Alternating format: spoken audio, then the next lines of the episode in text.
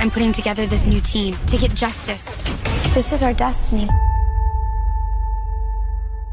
I'm Stargirl. Buenas y bienvenidos a un nuevo episodio de Bastón Cósmico. un podcast sobre Stargirl. Yo Sí. soy Vale. Yo soy Nacho y vamos a estar hablando del capítulo 7 hoy de esta nueva temporada, de esta primera temporada de Stargirl.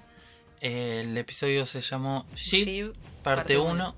Así que bueno, ¿te parece si empezamos, vale? Bueno, la verdad que uno de los mejores episodios para mí es el mejor hasta ahora. Sí, para Eh, mí también me parece que es No sé el que más me gustó. Me gustó muchísimo, sí. Eh, tiene muy buen ritmo.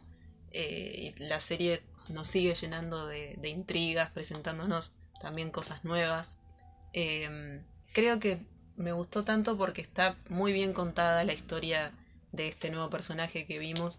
Sí. Eh, no está contada mediante flashback como vimos los anteriores, por ejemplo. Es verdad. Eh, va todo muy progresivo y también teniendo en cuenta lo que ya la conocemos, digamos, de lo poco que la hemos conocido durante esta, estos primeros capítulos.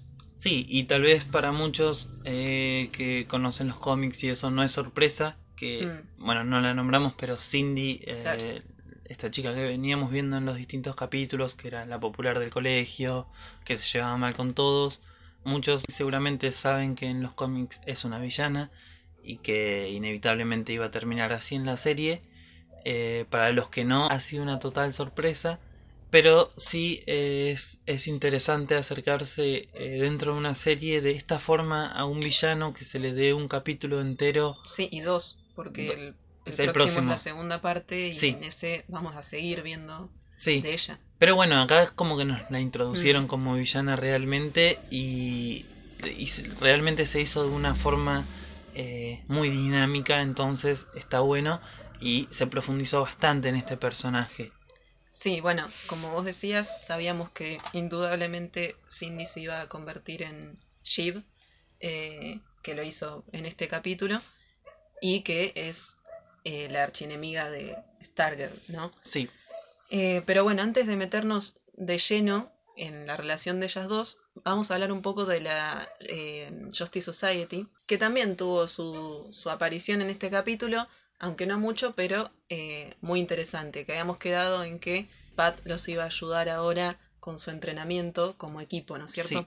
Tenemos también una escena al principio donde vemos que están cada héroe, digamos, cada miembro de la Justice Society eh, pasando tiempo con su objeto. como encariñándose con el héroe en el que se han convertido y, y se nota como también hab- habíamos visto anteriormente eh, lo contentos y cómo les ha cambiado la vida Mm. eh, convertirse en los sucesores de este equipo de héroes aunque Sí. todavía no lo hayamos visto realmente eh, funcionar tanto más que una sola vez No, los vemos muy ansiosos, ¿no? En esta escena que hay en el colegio donde se van juntando así de a poco en el pasillo y Sí. vienen caminando ahí. Todos cancheros. Sí, sí.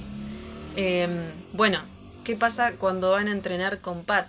Que Pat eh, les dice esto de que, bueno, además de conocer sus habilidades, tienen que conocer la de sus oponentes.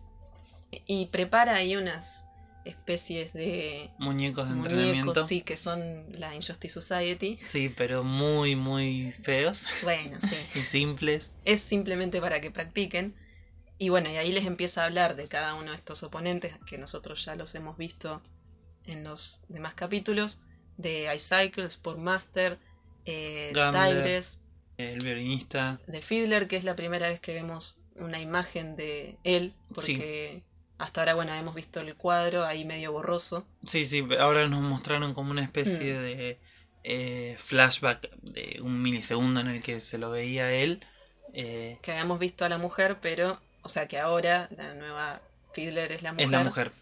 Pero de él no habíamos tenido ninguna imagen. No, Eh, y bueno, también lo que dice interesante Pat es que, eh, que no saben todavía si Solomon Grandi sigue bajo... el control de la claro, Society, de si sigue formando parte, Mm. sí. Bueno, y ahí vemos también a Corny que tiene una actitud... Eh, en realidad me sorprendió porque yo pensé que des- después del final del episodio anterior, Sí. cuando ella se daba cuenta que sus compañeros no le respondían como líder a ella, Mm. pensé que iba a tener una actitud un poco más eh, centrada en cuanto a esto de ser un superhéroe. Eh, y no, la verdad es que fue otra involución para ella. Pero bueno, teniendo en cuenta que son eh, cuatro adolescentes realmente, todas este, este tipo de cosas son bastante normales y, como que no molestan eh, como espectador. Obvio que te molesta porque no es la reacción que esperabas de ella. Mm. Sí, es como que todos los capítulos venimos diciendo, bueno, ahora sí aprendió, ahora aprendió. Sí. Y, y no, como que en todos tiene una vuelta atrás. Pero sí, es parte de, del crecimiento, sí, sí, seguramente. Eh, bueno, la vemos ahí interrumpiéndolo a cada rato, que ella quiere directamente ir a la acción, digamos, a pelear y listo. Eh, no le interesa saber de la historia ni nada de esos personajes. Y bueno, tiene esta actitud egoísta de derrotar a todos los muñecos que había preparado Pat, ella sola, sin darle la oportunidad a sus compañeros. Eh, sí, además habíamos acusado al pobre Rick de que iba a ser el problemático en el equipo y por ahora y se lo está tomando mejor. Sí, sí, es verdad. Sí, pero lo cierto es que pensamos que todos ellos iban a estar eh, generando conflicto y que no se iba a resolver tan fácil. Pero bueno, parece que estaban eh, todos bastante entusiasmados por mm. entrenar y, y como decíamos, fue justamente Corny quien eh, perjudicó todo ese entrenamiento. Bueno, también habíamos dicho que por ahora es como una líder bastante dudosa, ¿no? Como que no la han planteado como una líder así perfecta. O sea, mm. está bien también que hagan esto de, que va a ir formando su camino y va a ir aprendiendo. Lo cierto es que ahora sus amigos eh, quedaron un poco enojados con ella y no los vemos mucho en el resto del capítulo, la verdad. No, no vuelven a aparecer, creo. No, ella vuelve a ser como la protagonista que en los demás capítulos siempre había quedado medio medio relegada también. Sí, sí, pero bueno, entonces como que este capítulo eh, fue más que nada centrado en ella y en mm. Cindy y y poco aparecieron sus amigos después de esto. Bueno, y ahora sí nos metemos con Cindy. Lo poco que sabíamos, como decíamos, que también eh, se la cruzan ahí en el colegio y entre ellos hablan que, que, bueno, que parece que desde que murió su mamá cuando ella era eh, muy chica, eh, su papá se volvió a casar dos veces, o sea, como que todo muy raro. Y bueno, ella se volvió una persona horrible, mala, así como la vemos todo el tiempo enojada, eh, ahora está particularmente enojada con el tema del baile. Sí. La vemos en este capítulo. Y sobre eh, todo con Henry, que además le dice de ir al baile y él no quiere porque se siente mal por mm. el tema del padre. Eh, bueno, hasta se pelea con su amiga, una chica con la que siempre la hemos visto. también la trata horrible como a todo el mundo que se cruza. Y también vemos después que tiene que hacer un trabajo con Corny en el laboratorio, que esta es una de las escenas también más importantes y, sorprendentes porque, bueno, no esperábamos que ellas tuvieran esta, este intento de amistad, ¿no? Sí, por un momento incluso llegué a pensar que podrían llegar a tener una pequeña amistad verdadera, sí, sí, sí. Porque, bueno, o sea, Cindy está, es repelente contra todo el mundo y, hmm. por un momento tuvieron unos lindos momentos. Eh, incluso Cindy llegó a preguntarle si quería ir al baile con ella. Por hmm. lo tanto, ahí también vemos como una cierta humanidad en ella, por más de todo lo que sabemos, lo mala que es, todas las cosas que hace. Eh, a Courtney siempre la había tratado mal desde un principio y ver que la la invitaba a salir junto con ella, hmm. eh, te hacía pensar que podían llegar a tener una amistad o alguna especie de redención en Cindy, cosa que no creo que llegue a pasar al final. Hmm. Eh, no, se aleja mucho de eso, pero, pero bueno, eh, algo debe pasar en ella como para querer haber entablado esa amistad. Y a Cindy la vemos desenvolverse muy bien en las cuestiones del laboratorio, ¿no? Y ahí le cuenta que, bueno, es porque ella hacía experimentos con su padre cuando era chica como un pasatiempo. Sí. Em, y después la vemos ir a su casa, a, a, Cindy, y que vemos a lo que sería su madrastra, que son experimentos de Dragon King. Sí, ahí eh, conocemos un poco más de las cosas que hace Dragon King, en mm. realidad conocimos bastante.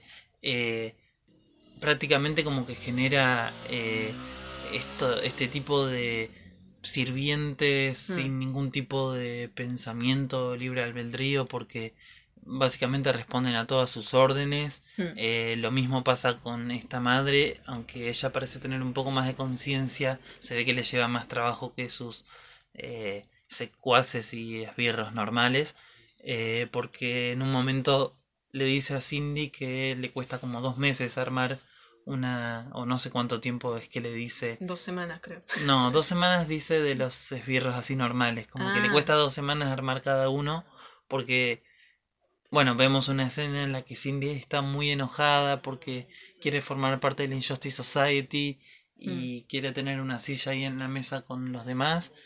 Eh, el padre le dice que no, que todavía es muy joven, ella quiere dejar la secundaria porque no soporta estar ahí rodeada de gente normal y teniendo que aparentar que ella es normal.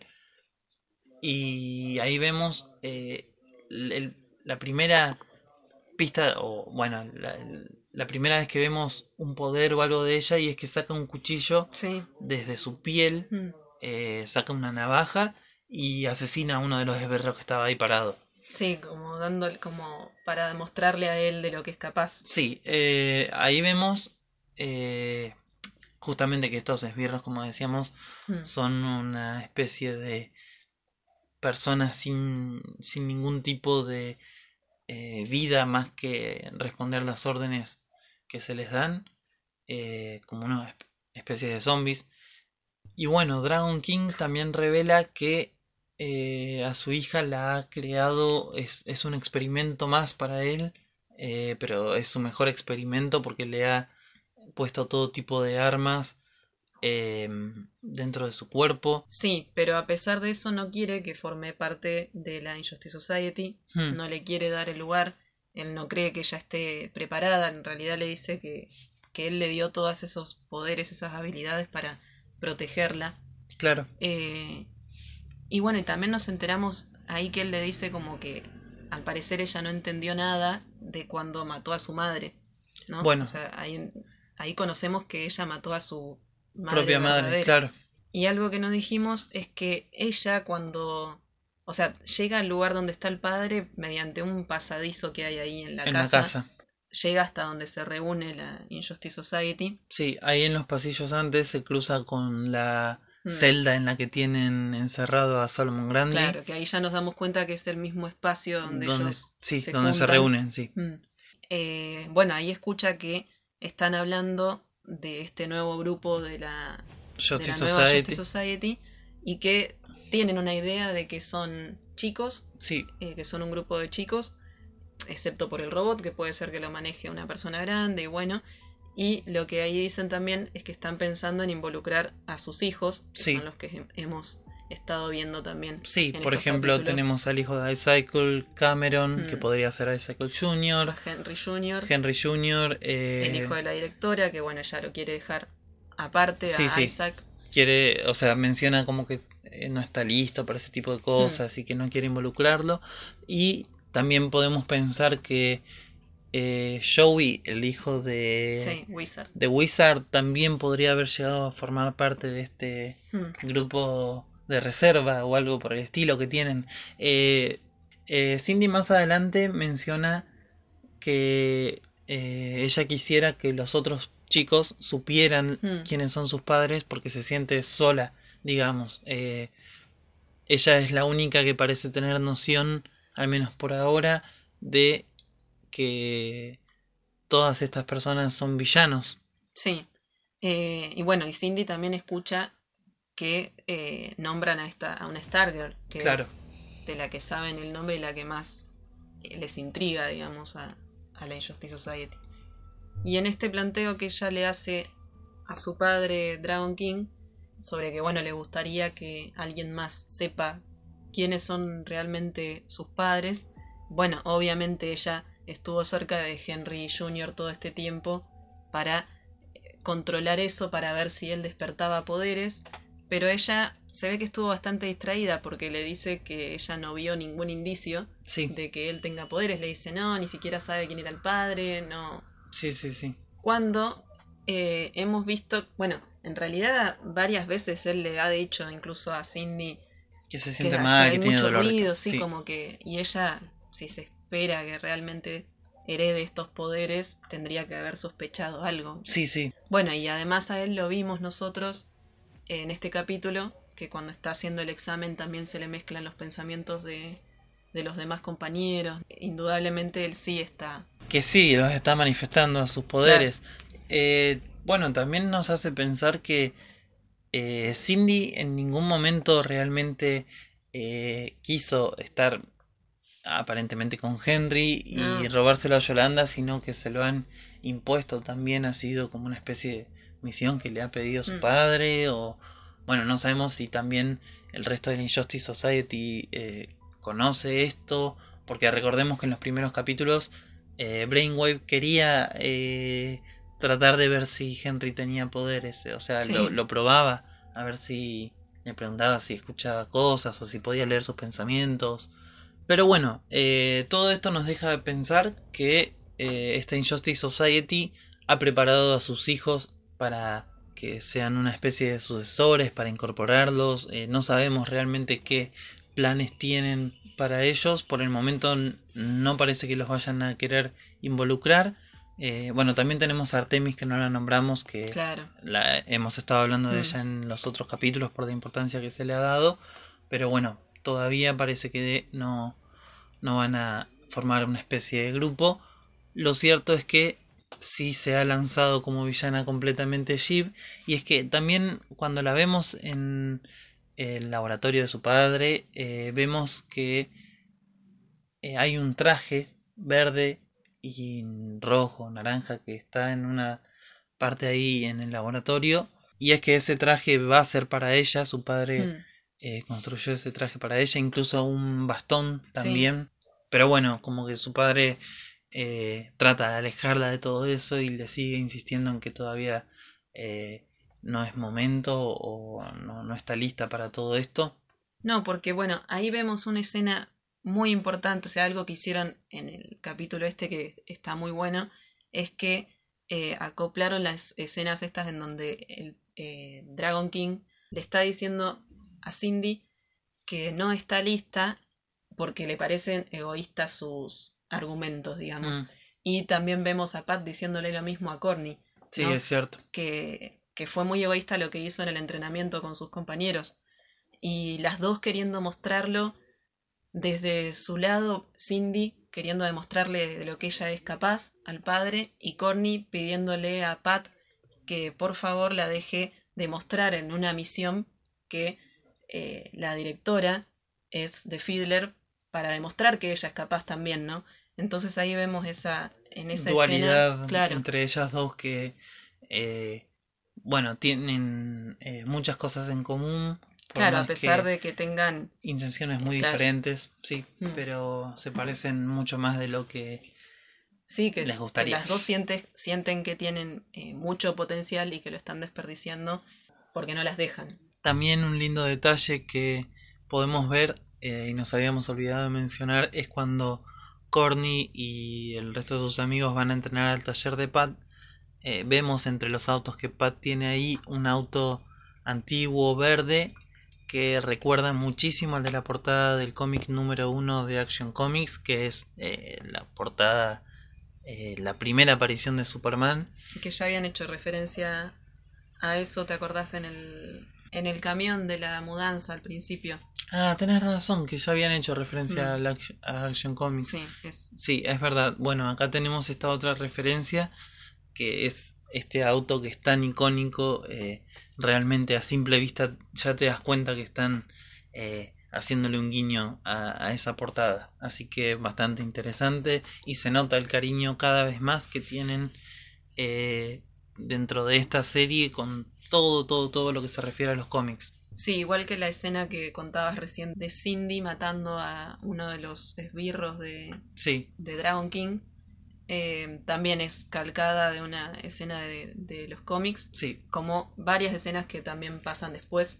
Sí, sí, este, este capítulo, capítulo. realmente es, es un cómic de, de la serie de Stargirl y Stripe eh, traída a la pantalla chica. Bueno, en este capítulo también vemos a Mike que está ahí, que tiene algo de resentimiento hacia Corny porque siente que le está quitando a su papá. Y justamente ahí se lo plantean, eh, van ahí a ver un, un partido de fútbol americano. Y además ahí vemos a Cameron que le invita a Corny al baile. Bueno, ella le dice que sí y le cancela a Cindy que eso es el detonante para que Cindy vaya enojadísima a decirle a su padre nuevamente que le dé el traje. Sí, básicamente eh, como que lo interpretamos como que ella estaba queriendo eh, y se esforzaba por tener una vida normal y parece que lo intentó con Courtney tratando de hacerse amigas también. Eh, pero bueno, este rechazo que sintió por parte de Courtney, aunque Courtney no es que le dijo que no quería ser amiga, simplemente que le gustaría ir al baile con Cameron y que si podían dejar la juntada para otro día. Em, claro, pero bueno, también vemos que a Cindy evidentemente le importa sí, sí. encajar y haber ido al baile con alguien, entonces... Sí, claro, y bueno, entonces acá como que toma la decisión eh, otra vez, o sea, como si ya no hubiera estado cansada de su vida normal y de estudiante, de em, volcarse como una villana y dedicar su vida completamente a eso. La vemos a Connie que empieza a seguir a la directora también porque... Está ahí en plan sospechoso de villano, hablando por teléfono y haciéndose la rara. Eh, sí. Y bueno, y, que le está diciendo a Dr. King que ya intentó despertar a Brainwave y que va a seguir intentando. Entonces Corny la sigue y la vemos que también entra una especie de pasadizo secreto que hay ahí dentro de la escuela porque no sabemos cómo, pero la Injustice Society ha hecho un laberinto secreto abajo de Blue Toda la ciudad, sí. Sí, eh, sí el, pasadizo está como en su oficina. sí. Eh, y bueno, vemos que Corny se mete también en ese pasadizo mm. eh, un poco después.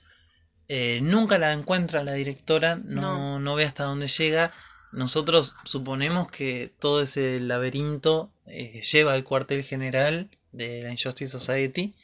Em, pero bueno, tiene conexión seguramente con las casas de los otros villanos, seguramente tienen como una especie de acceso directo ahí. Sí, incluso no sé si no tendrá acceso también al hospital, porque ella no se registró cuando entró al hospital. Sí, sí, sí, puede ser. Y tal vez se metió por ahí. Y debe tener a muchos lugares. Y bueno, como Brainwave también trabajaba en ese hospital, puede que tenga. Porque además Courtney se mete y se ve que se pierde en ese laberinto porque termina saliendo en uno de los pasillos del colegio. O sea que también eh, el laberinto sale en un pasillo del colegio. Y además, ese es el momento en el que Cindy, mientras estaba mirando las cámaras de seguridad de. O no, empieza a sonar una alarma que le hace mirar las cámaras de seguridad que tenían ahí en el laboratorio de Dragon King. Ve que Starker anda paseándose ahí por los pasillos y la ataca. Sí, y como siempre tenemos la acción al final del capítulo y ya la vemos a Cindy con su traje puesto, obviamente en este momento que va a atacarla. Sí. Que realmente también es una eh, una caracterización del personaje súper fiel a los cómics. Sí, sí, realmente eh, otro traje. Eh, hasta ahora todos, todos, todos los que hemos visto en esta serie Stargirl son prácticamente calcados de los cómics y adaptados de forma genial a la pantalla. Y este, este traje no es la excepción realmente. No sé, para mí de los villanos, bueno, tampoco es que tienen trajes tan complejos, mm. ¿no? Es por Master y Tigres habían tenido eh, más trajes, ¿no? Pero realmente este traje de Sheep y que seguramente sea la villana principal de la serie, al menos en cuanto al enfrentamiento personal que tenga contra Stargirl, eh, sí está completamente a la altura de todos los demás. Y además fue una sorpresa eh, para la mayoría porque eh, hasta el que no mostraron el adelanto de este capítulo en, la semana anterior, no sabíamos cómo se iba a ver Cindy con el traje, no sabíamos que iba a ser tan igual a los cómics, eh, ni siquiera sabíamos realmente si lo iba a usar o no, si iba a tener un traje o no, porque bueno, en las promociones de la serie no habíamos visto nada centrado en Sheep y en esta identidad de, de Cindy. Bueno, así que la enfrenta en eh, los pasillos del colegio. Sí, Y ahí también tenemos esta serie de coreografías muy superheroicas. sí, también calcadas del Mm. cómic porque tenemos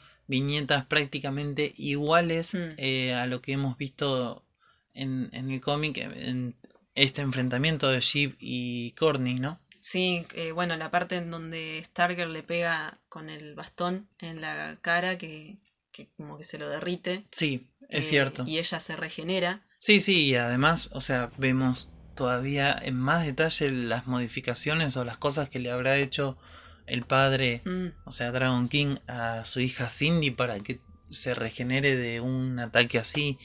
Eh, y bueno, no hablamos de la sorpresa para Courtney de que Cindy sea realmente Sí. otra villana más.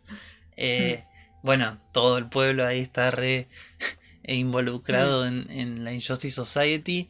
Y yo creo que nunca se hubieran imaginado que era la hija de un villano. eh, por más que ya supieran que era realmente mala. claro.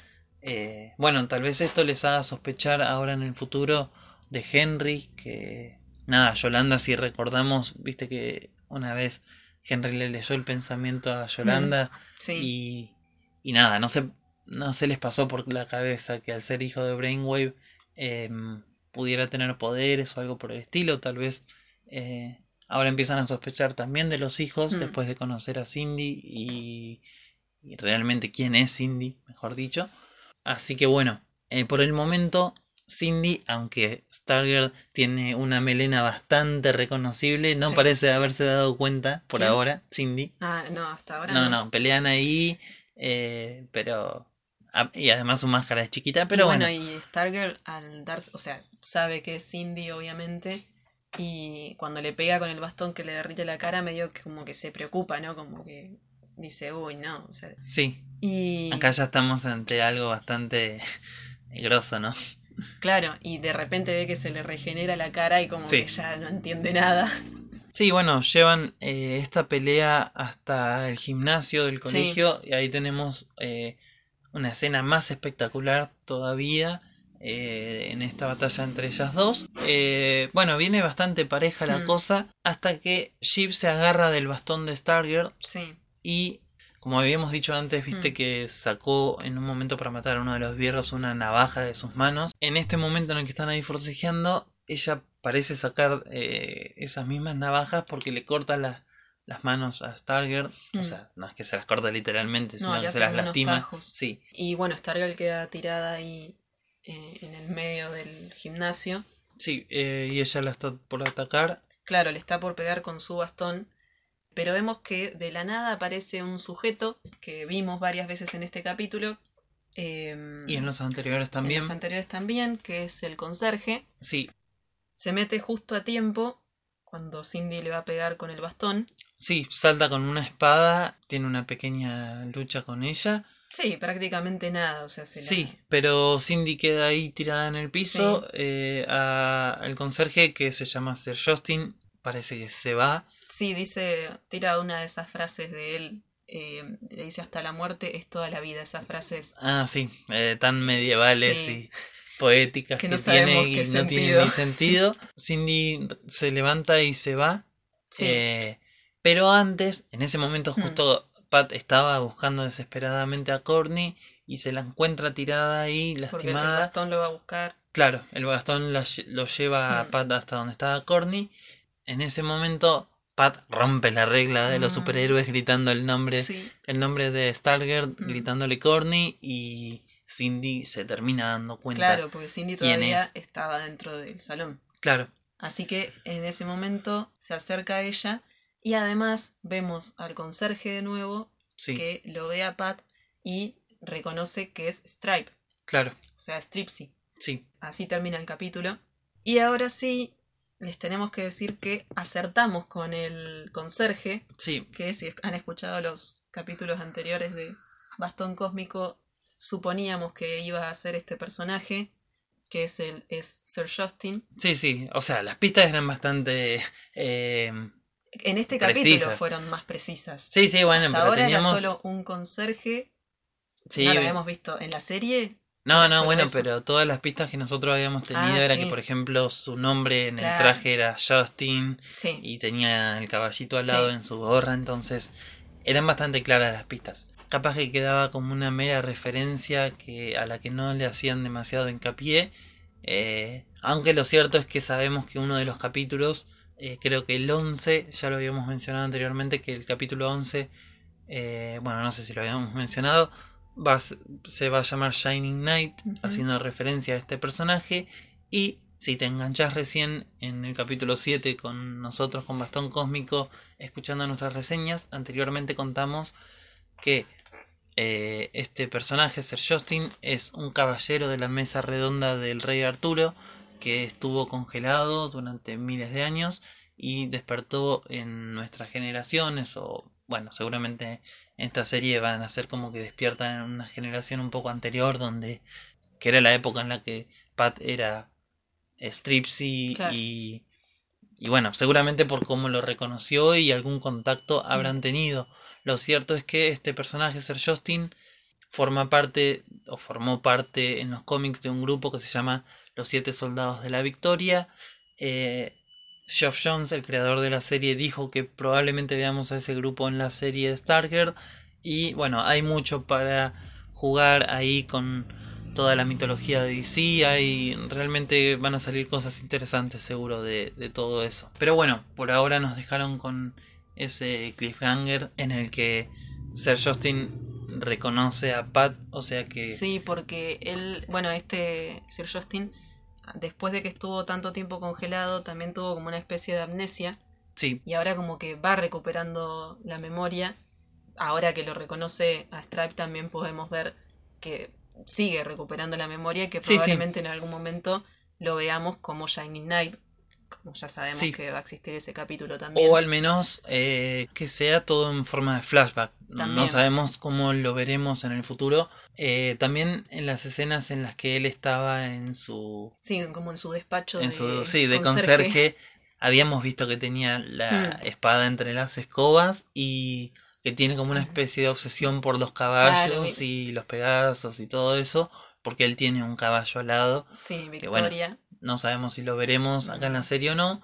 Capaz que acá eso sí queda como referencia y su obsesión por los caballos y, y no aparece. Pero bueno, también podría ser. Sí, Eh, ojalá teni- que sí. Teniendo, sí, ojalá. Y teniendo en cuenta lo literales que son con las adaptaciones y lo respetuosos que son con las adaptaciones en esta serie, puede que lo veamos. Sí, porque aparte de haber querido meter a este personaje, es algo muy... Sí, sí, sí, muy Una arriesgado. O referencia, sea, sí. eh, suena complicado de Mm. introducir a este personaje, entonces es un riesgo que se agradece mucho realmente. Así que esperemos a ver para dónde nos lleva.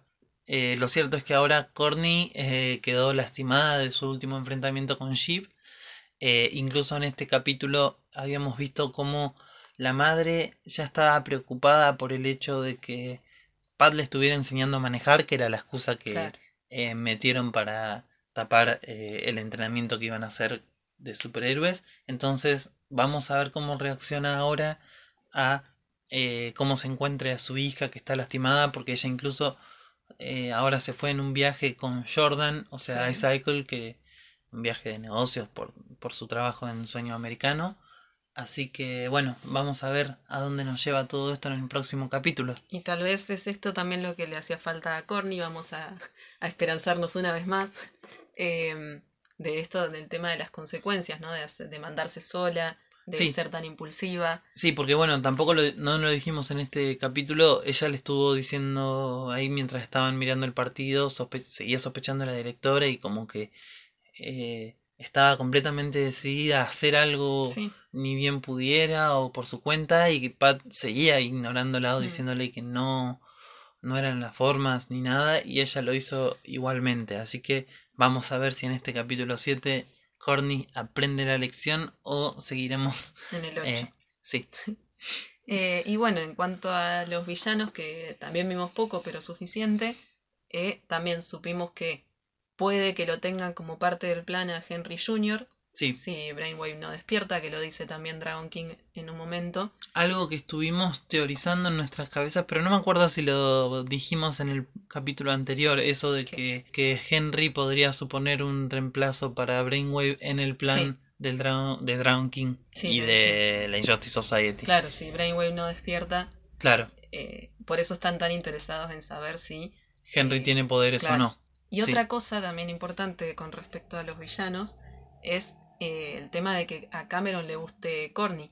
Ah, es verdad. Porque, bueno, también va a representar un problema si quieren involucrarlo en la Injustice Society y tienen que, Es verdad. que ser enemigos.